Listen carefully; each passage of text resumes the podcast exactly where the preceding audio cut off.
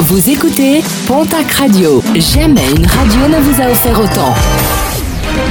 L'information locale à 9h, c'est sur Pontac Radio. Bonjour Jean-Marc Courage-Sénac. Bonjour à toutes et à tous. Enquête ouverte à l'Escar. Dimanche, le corps d'un sexagénaire a été retrouvé dans un terrain route de l'aviation. Ce dernier présentait des blessures par arme à feu. Un homme a été placé en garde à vue. Il s'agit du locataire du terrain sur lequel la victime a été retrouvée. Les circonstances exactes de ce drame restent à déterminer. Une autopsie devait par ailleurs être pratiquée hier. Grosse frayeur dans le Gers, un poids lourd contenant des bouts de station d'épuration s'est renversé sur la chaussée sur la commune de Saint-Médard.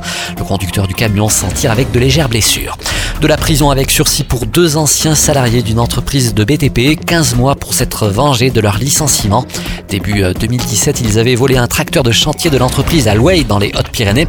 En tout début d'année 2018, c'est une pelleteuse qui avait été incendiée sur un chantier de construction à Meillon dans les Pyrénées-Atlantiques. 200 euros d'amende. Hier était convoqué devant le tribunal de Pau une membre du collectif anti-camion en Vallée d'Aspe. Le 9 septembre dernier, à Acous, elle avait posé une nappe et un panier sur la RN 134, poursuivie pour entrave à la circulation. Elle a d'ores et déjà annoncé qu'elle ne paierait pas l'amende. Elle devrait donc être prochainement renvoyée devant le tribunal correctionnel. Les blocages contre la hausse du prix des carburants s'organisent dans la région. Plusieurs actions et rassemblements sont programmés. Une journée difficile pour les organisateurs de plusieurs manifestations. Du côté du sport notamment, la Ligue de football de Nouvelle-Aquitaine a décidé d'annuler les rencontres programmées ce week-end.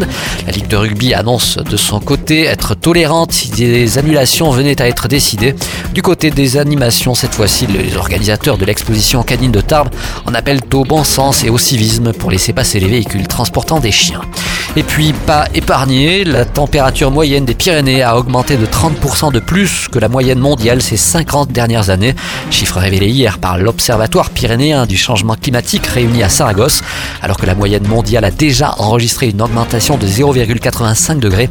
Le massif pyrénéen aurait pour sa part subi un réchauffement de 1,2 degré.